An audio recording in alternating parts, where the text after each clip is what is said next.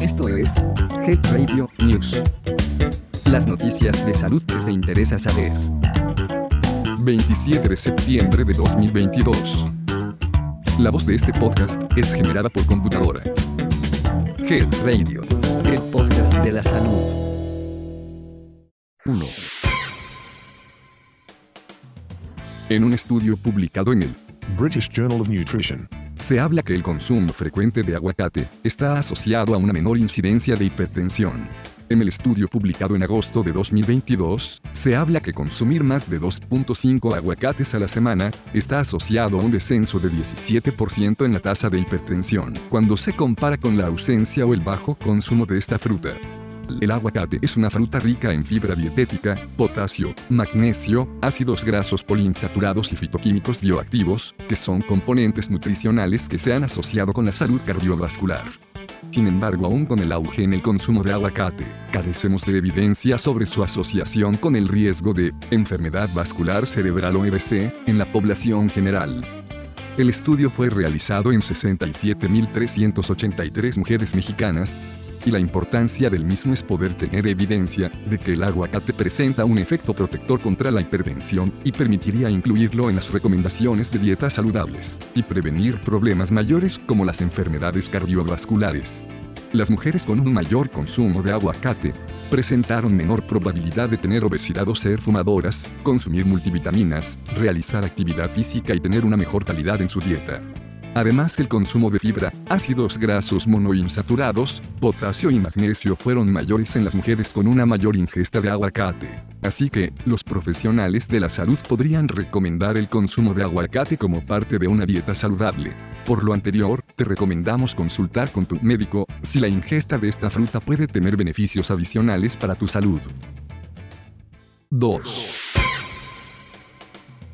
El pasado 26 de septiembre, se conmemoró el Día Nacional para la Prevención del Embarazo No Planificado en Adolescentes.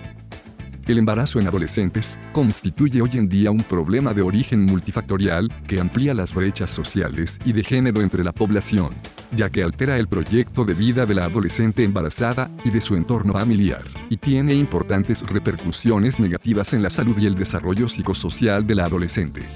Por ello, prevenir su ocurrencia y erradicar el embarazo infantil son objetivos estratégicos del gobierno de la República que demandan acciones integrales y mecanismos de atención profesionales de alta calidad, con total cobertura y con perspectiva de género.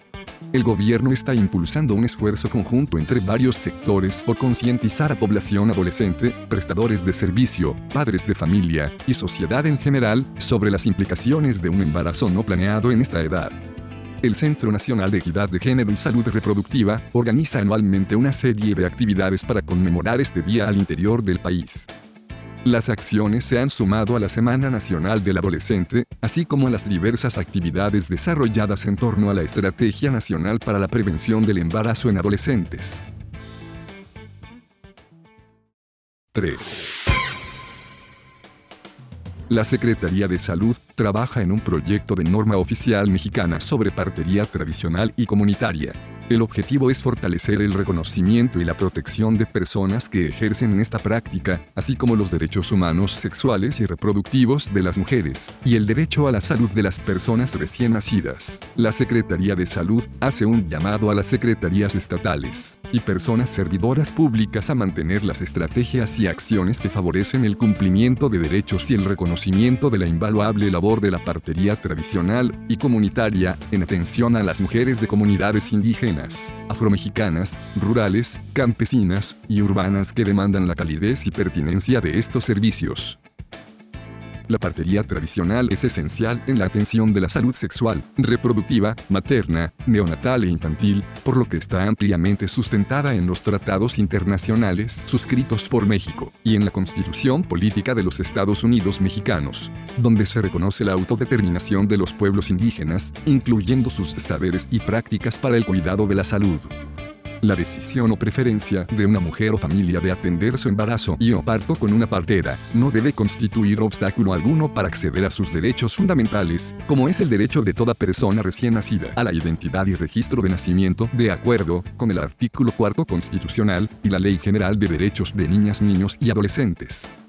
La propuesta de norma oficial mexicana tiene el objetivo de lograr una vinculación más horizontal para favorecer el acceso a las acciones de salud pública, de carácter universal y gratuito, sin menoscabar la autonomía de las mujeres en la toma de decisiones sobre su cuerpo, su salud y sus procesos de atención, en beneficio de la salud integral de las personas y comunidades es de resaltar que la participación de las instituciones gubernamentales, federales y estatales, así como instancias académicas, organizaciones de la sociedad civil, asociaciones profesionales, redes de parteras y actores sociales individuales, es pieza fundamental para concretar y mejorar por consenso la norma propuesta.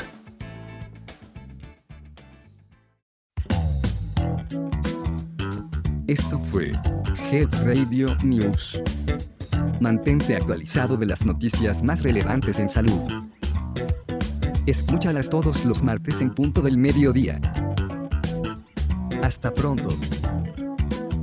Health Radio, el podcast de la salud.